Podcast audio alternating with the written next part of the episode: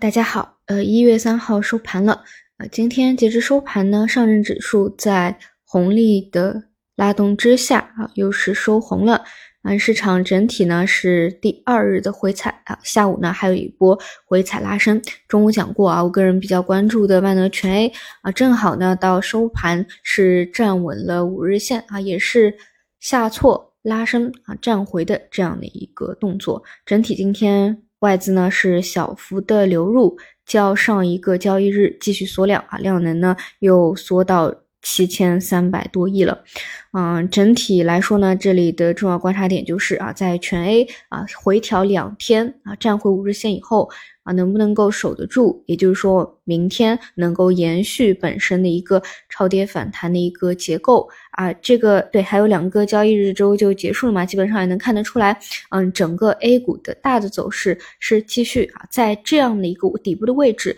去构建一个上下一百到一百五十个点的底部区间啊，盘整区间磨时间啊。比如说磨到比较经典的春节啊前后再去有什么变动，还是说直接能够延续啊，在元旦和春节期间就有延延续这样的一个触底反攻的一个动作啊？但不得不说啊，就整体就这两天来看啊，昨天和今天就整个呃回踩的幅度还是太深了啊，就就回踩的幅度不小啊，包括今天这样的回踩。就前期最强的创业板指啊，真的已经是把那个啊三三四这个点的一个大阳线啊，这个基本上都要给吞掉了啊，这个回踩是确实太深了，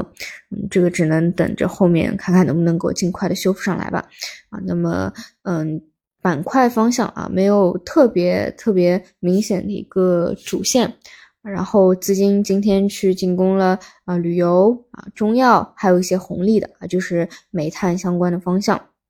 那跟昨天有所不同啊，这个我我是我个人还是觉得啊，就如果开年前两天都是往红利去报的话，本身就有避险的一个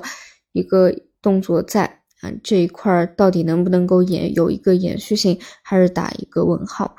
好吧，这个就是今天的情况，那我们就明天再见。